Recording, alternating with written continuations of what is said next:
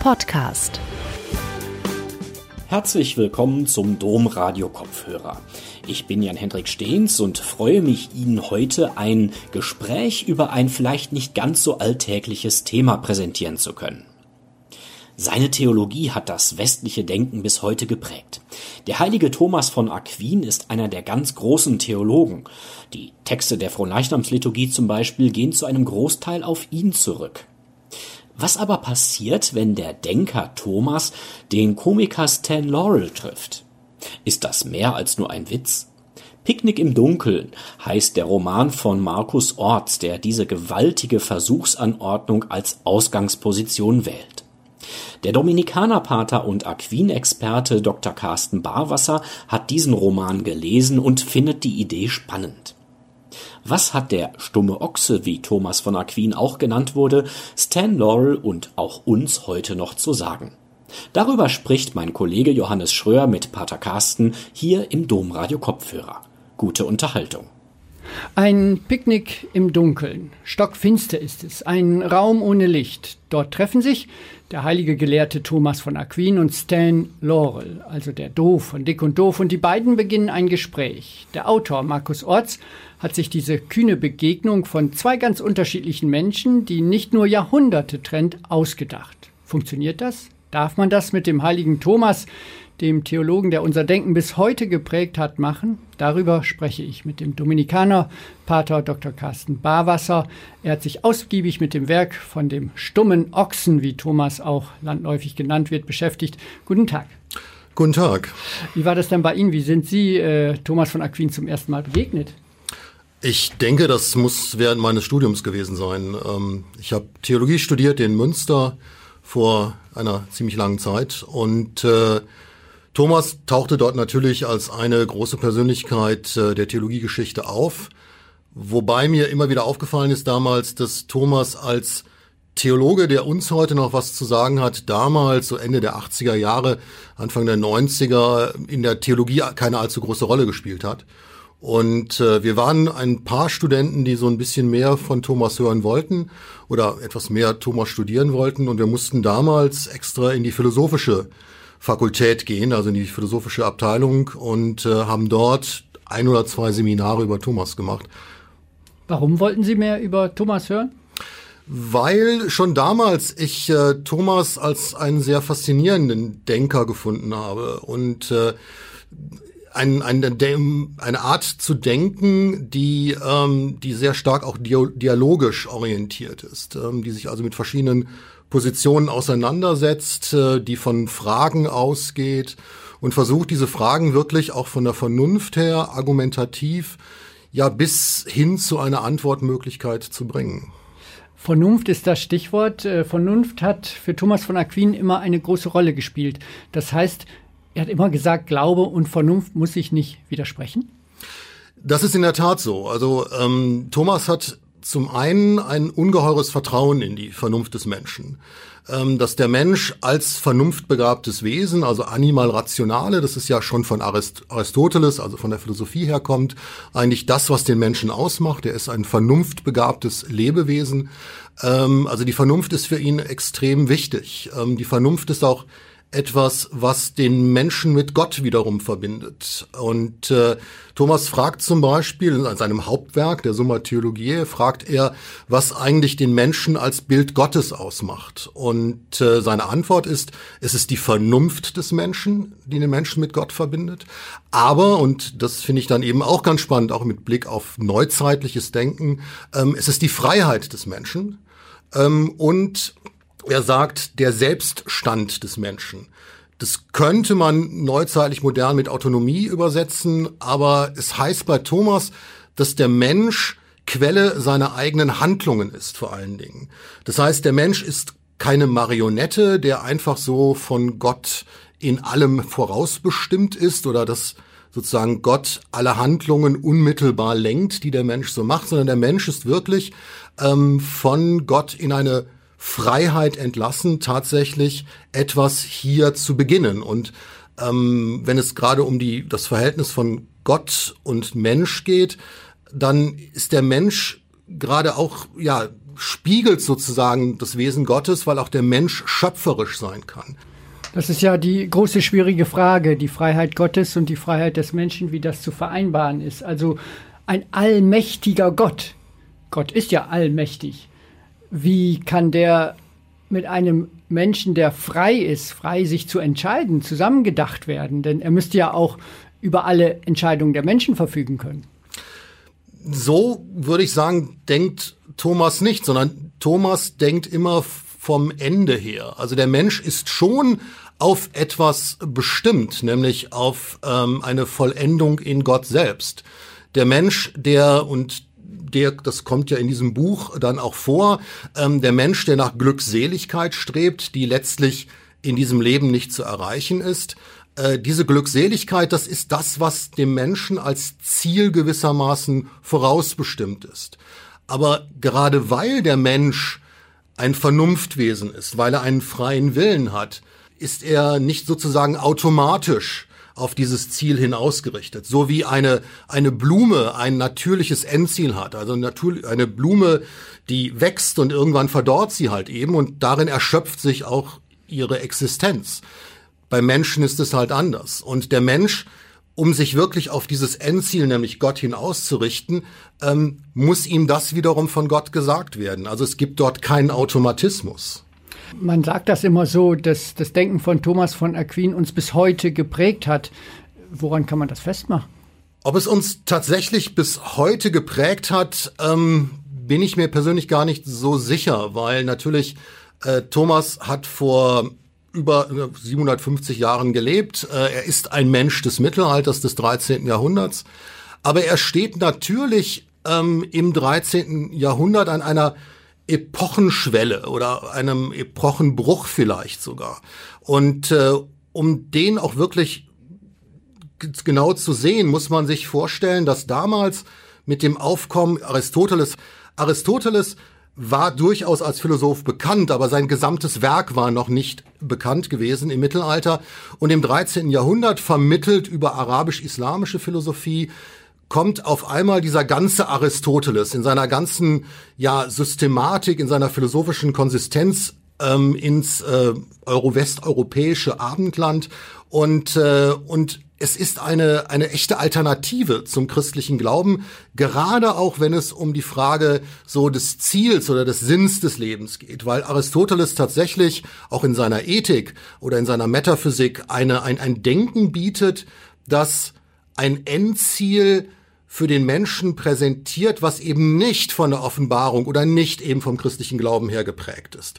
Und damit musste man sich auseinandersetzen. Und es sind eben Denker wie Albertus Magnus, der hier in Köln in St. Andreas in der Krypta begraben liegt, und sein Schüler Thomas von Aquin, die dieses aristotelische Denken, das ein Denken ist, das ganz bewusst auch die materielle Welt ernst nimmt, die ähm, ganz deutlich sagt, Erkenntnis beginnt mit der Sinneswahrnehmung. Und dieses Denken, das auch vom Individuellen her kommt oder auf das Individuelle hin ausgerichtet ist, auf die Phänomene, die uns begegnen in der Welt, das ist ein echter Umbruch im 13. Jahrhundert. Und da steht Thomas von Aquin sicherlich für. Ein anderer Begriff äh, bei Thomas von Aquin ist Scholastik. Äh, genau. Das äh, denkt man heute, wenn man das hört, ja, der hat alles erklärt, was es zu erklären gibt. Der hat ein Netz der Vernunft über alle Dinge der Welt geworfen und danach gab es keine Rätsel mehr. Die Scholastik, die klärt alles auf. Ist das richtig?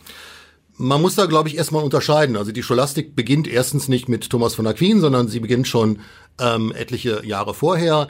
Ähm, auch das ist ein bisschen umstritten, ob schon mit Anselm von Canterbury ähm, im 11., 12. Jahrhundert oder im 12. Jahrhundert dann mit Petrus Abelardus. Aber Scholastik heißt ja erst einmal Schule.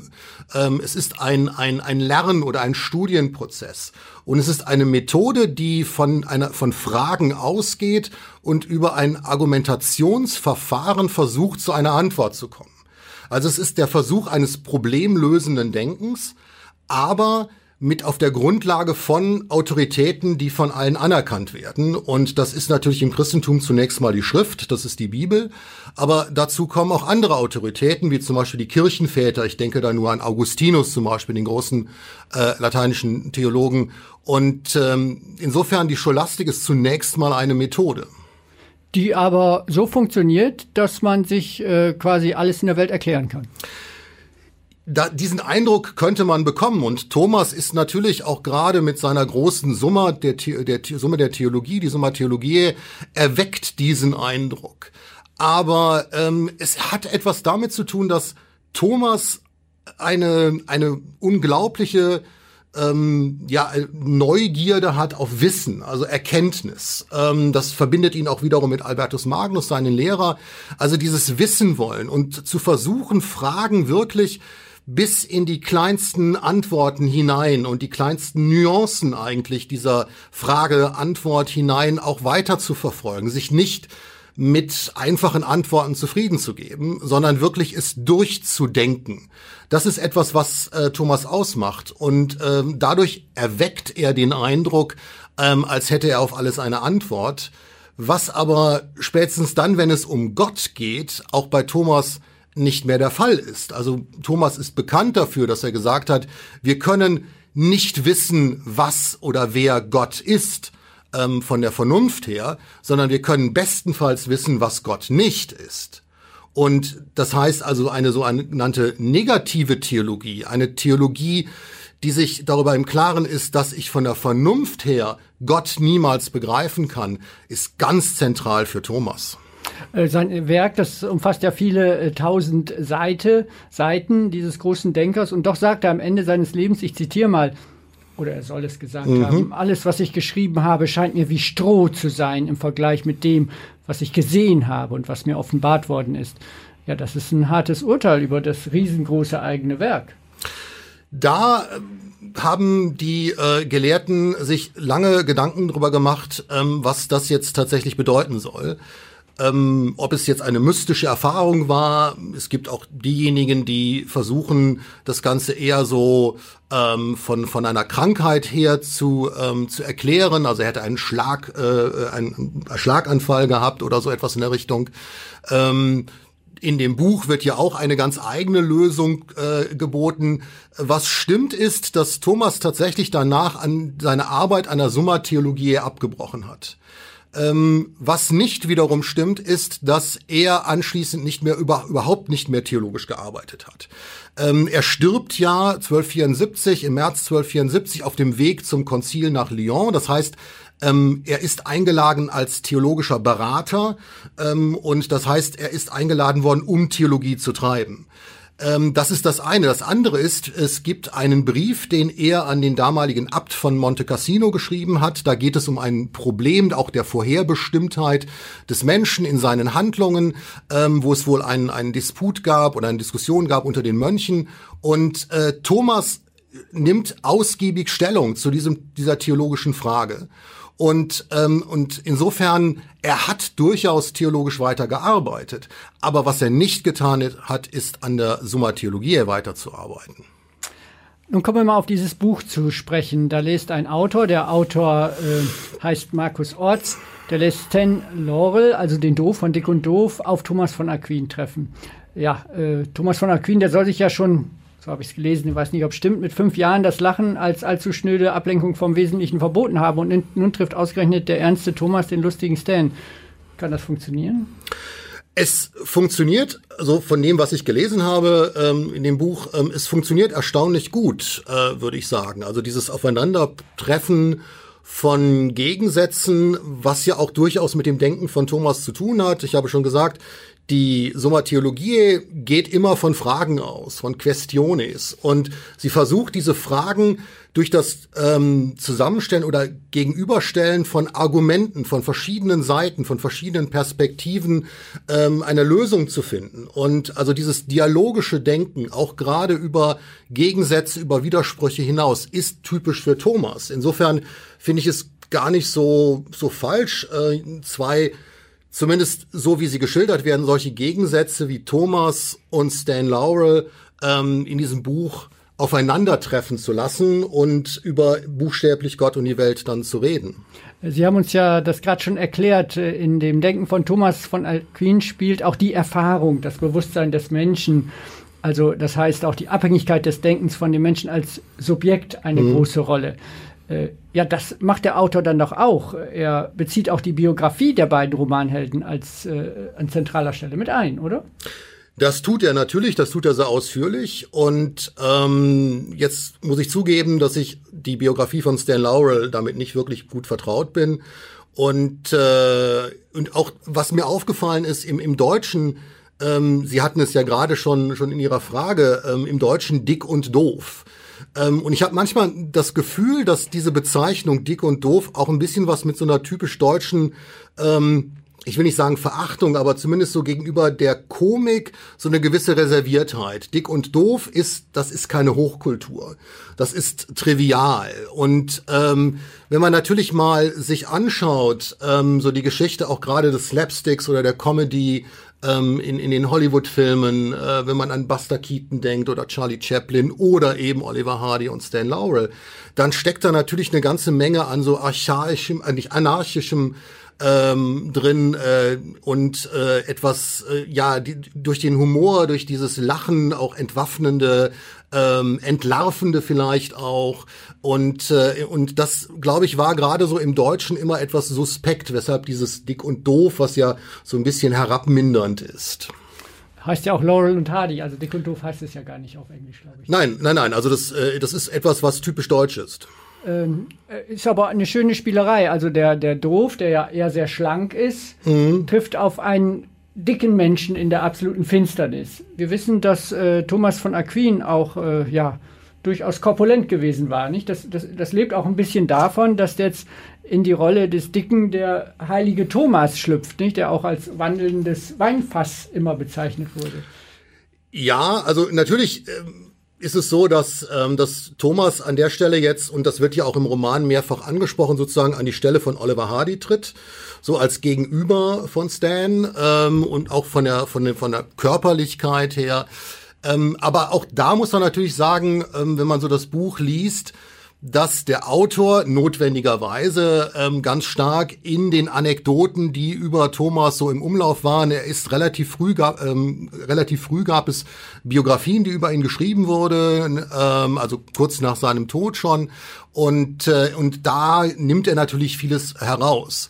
Thomas selbst wiederum ist eher sehr zurückhaltend, wenn es um seine eigene Person geht. Also Sie finden in seinem ganzen Werk kaum etwas äh, über ihn selbst, äh, über seine Motivation zum Beispiel in den Orden einzutreten. Das ist so eine der auch eine große Frage. Ähm, sagt er eigentlich so gut wie nichts. Man muss eigentlich immer indirekt aus ähm, aus seinen Schriften heraus versuchen zu erschließen, wenn es um sein Psychogramm von von Thomas geht. Das ist ganz schwierig, weshalb dann auch einige der Meinung waren, dass Thomas äh, sozusagen der kühle Rationalist ist, der letztlich komplett die Gefühle beiseite geschoben hat und eigentlich nur für die Wahrheit lebt, für das reine Denken ähm, und für die Wissenschaft äh, in dem Sinne, in dem mittelalterlichen Sinne und eigentlich die Gefühle weggelassen hat. Ich persönlich kann mir das kaum vorstellen, dass das tatsächlich so gewesen ist. Ähm, Im der Roman spielt ja auch mit dieser Idee, dass er halt seit seinem fünf, fünften Lebensjahr nicht mehr gelacht hat. Ähm, auch da würde ich sagen, das sind Topoi, das sind so, so Bilder, die, ähm, die natürlich auch gerade in so heiligen Viten im Mittelalter, ähm, so Versatzstücke, die dann auch eingesetzt werden, um so eine heiligen Figur zu beschreiben. Inwieweit das wirklich zutrifft, das wissen wir schlicht und ergreifend nicht. Aber äh, wenn wir so uns das vorstellen, kann man sich nicht vorstellen, was man ja über Thomas weiß, dass er immer äh, sehr viel Interesse und Lust am Dialog, an der Auseinandersetzung, an Fragen, an der Diskussion. Die damalige Zeit war ja, der Islam war da, da gab es ja viele Diskussionen und Dialoge. Dass er vielleicht doch auch Spaß gehabt hätte oder Freude daran gehabt hätte, so ein äh, Stan Laurel zu treffen, der so was ganz für was ganz anderes steht, dass er neugierig gewesen wäre, dass er eine Disput mit ihm begonnen hätte? Das kann ich mir schon gut vorstellen. Also ähm, in der Tat, Thomas lebt in einer Zeit, die von Konflikten geprägt ist. Also ähm, es ist im Buch zum Beispiel wird ja erwähnt, dass er der von seiner Familie nach Monte Cassino in das Benediktinerkloster schon als kleiner Junge gegeben wurde, um dann als Benediktinermönch später vielleicht sogar Abt dieses sehr mächtigen Klosters zu werden. Ähm, und es wird dann lapidar im Roman erwähnt, dass ähm, um ihn zu fördern, hätte man ihn dann nach Neapel auf die Universität geschickt. Das stimmt so nicht wirklich, sondern ähm, also es geht nicht darum, ihn zu fördern, sondern es geht darum, ihn aus der Schusslinie zu bekommen. Denn äh, die damalige Zeit war geprägt vom Konflikt zwischen dem Papst auf der einen Seite und dem deutschen Kaiser. Friedrich II. Barbar äh, nicht Barbarossa, sondern Friedrich II. der Staufer, ähm, der äh, in, unten in, in Süditalien, Apulien und in Sizilien äh, sein Königreich hatte und dort hauptsächlich war. Und es ist eben äh, äh, der, der, der Kaiser, der Neapel als Universität gegründet hat ähm, und an die jetzt Thomas geht. Und äh, Monte Cassino war sozusagen auf der Grenze zwischen dem Kirchenstaat, also dem Papst auf der einen Seite, und dem Kaiser auf der anderen Seite. Und seine Familie, die von Aquino waren, auch in diesem Konflikt mit beteiligt. Also einer seiner Brüder zum Beispiel wird hingerichtet äh, in diesem Konflikt, äh, wegen angeblich wegen Hochverrats. Ähm, also das in dieser konfliktreichen Zeit lebt Thomas. Das ist nicht nur ähm, hinter Klostermauern und vor sich hindenken, sondern Thomas ist immer auch schon von diesen Zeitkonflikten natürlich beeinflusst. Dazu eben der Konflikt um Aristoteles, ähm, der Konflikt auch um seinen eigenen Orden, nicht nur sein eigener Ordenseintritt, der ja auch schön geschildert wird äh, in allen Nuancen in diesem Buch, sondern die Orden selbst sind umstritten. Also die Mendikan, die Bettelorden, die Franziskaner, die Dominikaner. Ähm, und in diese Streitereien wird er auch hineingezogen, in den Streit zwischen den Fakultäten, also der theologischen Fakultät auf der einen Seite und den Philosophen auf der anderen Seite. Aber was der Autor ja macht, ist, er setzt sich ja mit einem Bild von Thomas von Aquin auseinander. Vielleicht können wir es verraten. Am Ende kommt nämlich raus, dass Stan Laurel diese Biografie von Chesterton gelesen genau. hat. Und dass äh, er den Thomas von Aquin aus der Biografie von Chesterton trifft. Ja. Das ist ja wieder das Bild, das Chesterton von ihm malt. Äh, das ist natürlich ganz geschickt und lustig gedacht. Insofern kann der Autor sich ja auch immer rechtfertigen, dass er Stan Laurel erzählen lässt, wie er diesen von ihm kennengelernten äh, Thomas von Aquin trifft, den er über Chesterton kennengelernt hat. Oder? Ja, was der Autor tut, würde ich sagen, ist, er, ähm, er hält es in der Schwebe. Also er macht keine eindeutige, ähm, also er entscheidet sich nicht eindeutig, was das Ganze jetzt war. Denn gleichzeitig die letzte Szene ist ja, dass Thomas ähm, wieder aufwacht in der Sakristei, nämlich seine mystische Erfahrung, also ein Zusammenbruch 1273 ähm, äh, im Dezember ähm, und äh, wo er dann halt sagt, also was, was ich gesehen habe, dem gegenüber alles, was ich geschrieben habe, wie Stroh. Das heißt, die Begegnung mit Stan Laurel findet gewissermaßen ja in so einer Zwischenwelt statt äh, über die Zeiten hinweg ähm, wo für mich nicht ganz klar ist. Also es wird in der Schwebe gehalten. Ähm, ist es jetzt nicht doch tatsächlich Thomas, den er trifft? Ähm, ist es nur seine eigene sozusagen im letzten Atemzug kurz vor seinem Tod bei Stan Laurel ist es eine, eine Fantasie in seinem Kopf, die er hat über den Thomas von Aquin nach eben Chestertons Buch. Äh, Buch. Ähm, das finde ich ist nicht ganz klar. Und das lässt er, glaube ich, offen. Das lässt er offen. Das macht ja auch einen Teil der Spannung des ja, Buches ja. dann aus. Ähm, äh, ich mache jetzt mal so einen kleinen gedanklichen Sprung in der jetzigen Corona-Krise. Da tappen wir auch im Dunkeln, quasi wie Stan Laurel und Thomas von Aquin. Und auch uns rückt der Tod auf die Pelle. Also es spielt in einer Zwischenwelt mhm. zwischen Leben und Tod, dieser Roman. Das sind ja durchaus sehr aktuelle Themen, über die der Autor Markus Ortzler ein Buch geschrieben hat, oder? Naja gut, das, das Thema äh, Tod, Sterben ist äh, so aktuell äh, natürlich, weil Menschen immer sterben. Also äh, dem Tod entkommen wir nicht. Und es gibt in eine Passage in dem Buch, ähm, wo Stan Laurel sagt, also ähm, äh, ich möchte eine andere Wahrheit. Und er bezieht sich eben darauf, dass halt Menschen sterben. Also er möchte diesen Tod nicht. Er möchte nicht diesen Tod als Wahrheit.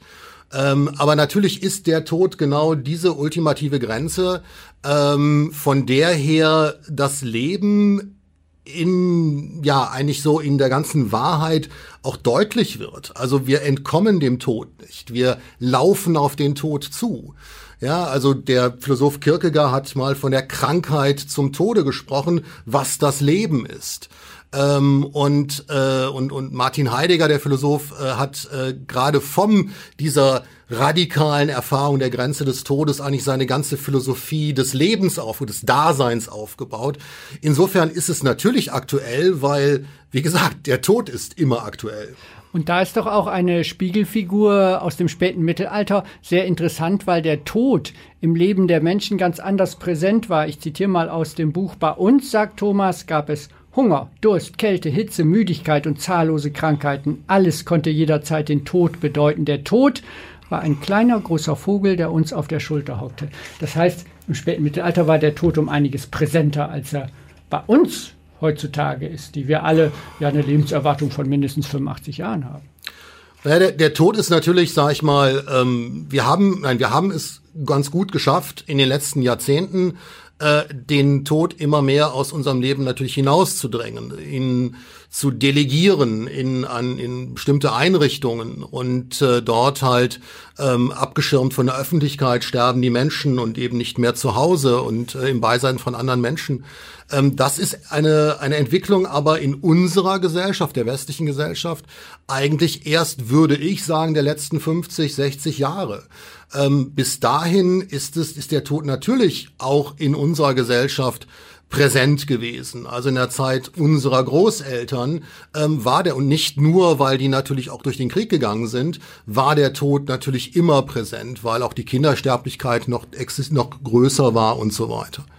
Äh, kann so ein Ansatz wie dieser Roman nicht auch auf äh, das Denken von Thomas von Aquin neugierig machen? Das heißt, so eine Art Appetizer auf ihn sein, sich mehr mal auch mit so einem Denken zu beschäftigen, so einem theologisch-philosophischen Denken? Es wäre auf jeden Fall zu hoffen. Also ich fand, ich habe dieses Buch gelesen und äh, ähm, ich habe vieles wiedergefunden einfach von dem, was mich selbst auch mit Thomas beschäftigt, was mich immer noch an, immer wieder an Thomas fasziniert. Ähm, es ist sicherlich ein, äh, ein interessanter Einstieg in diese Fragen äh, von Thomas, eben in der Auseinandersetzung mit so einer Figur wie ähm, Stan Laurel. Und ähm, ja, wenn, wenn Leute da Geschmack bekommen, sich näher mit Thomas auseinanderzusetzen, mit ihm zu befassen, wäre das sicherlich schön. Weil ich schon auch davon überzeugt bin, dass Thomas gerade in seiner Fremdheit ähm, durchaus eine Erfahrung mit sich bringt für uns heute, ähm, wo wir gerade in dieser Fremdheitserfahrung für uns auch was Neues entdecken können. Also ein, ein Stichwort, das äh, ja auch schon mal, mal gefallen ist mit der Filterblase, in der wir uns ja immer wieder bewegen äh, ähm, und wo wir uns nur gegenseitig bestätigen, ähm, wo gerade so Fremdheitserfahrungen und ein mittelalterlicher Denker ist eine Fremdheitserfahrung uns uns gut tut, weil er nämlich auch uns in Frage stellt in unseren Sicherheiten, in unseren Gewohnheiten. Welche Fragen stellt Thomas oder welche Fragen können wir mit ihm mal denkend angehen? Naja gut, eine Frage, die auch im, im, äh, im Buch natürlich zentral ist, ist etwa die Frage von Wahrheit. Ähm, Frage, äh, wie wir Wahrheit erkennen können. Das ist ja ein, ich habe in einem im Internet gelesen, dass das auch gerade vielen aufgefallen ist in Bezug auf das Buch, ähm, dass Wahrheit etwas ist, ähm, was mit Fake News zum Beispiel zusammenhängend, ähm, ja, sehr kontrovers diskutiert wird und, ähm, und wie wichtig Wahrheit ist. Also Wahrheit im Sinne ähm, auch des Authentischen, des, ähm, dass wir halt in der Lage sind, auch von der Vernunft her als Menschen Wahrheit zu erkennen und Wahrheit zu benennen.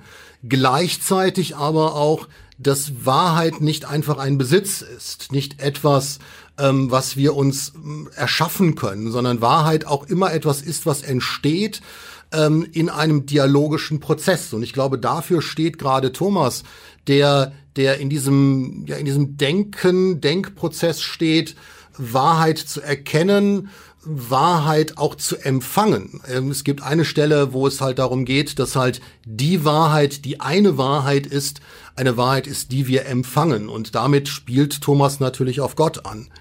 Also Wahrheit ist immer was Lebendiges, was sich nie festhalten lässt, was dialogisch entsteht, was man sich immer wieder neu erarbeiten muss und was man nicht in ein Kästchen packen kann, zuschnüren und sagen, das ist die Wahrheit. Genau. Genau, das würde ich auch sagen. Also das Wahrheit, ähm, das, das, die Wahrheit als Ideal ist, ist wesentlich für uns. Ähm, und gleichzeitig ist es natürlich schon so, dass dass niemand sagen kann, er hat die Wahrheit in irgendeiner Form in, in einem Besitz. Ähm, sondern letztlich suchen wir alle nach Wahrheit ähm, und wir haben aber in unserem Leben, glaube ich, schon auch die Möglichkeit, Wahrheit immer wieder zu erkennen und wenn es auch nur Stücke dieser Wahrheit sind. Vielen Dank, äh, Pater Carsten Barwasser. Der Dominikanerpater ist Thomas von Aquin Experte. Mit ihm haben wir über den großen heiligen Theologen Thomas von Aquin gesprochen, denn soeben ist ein spannender Roman erschienen, äh, in dem Thomas von Aquin dem Komiker Stan Laurel begegnet. Picknick im Dunkeln, so heißt das Buch von Markus Orts.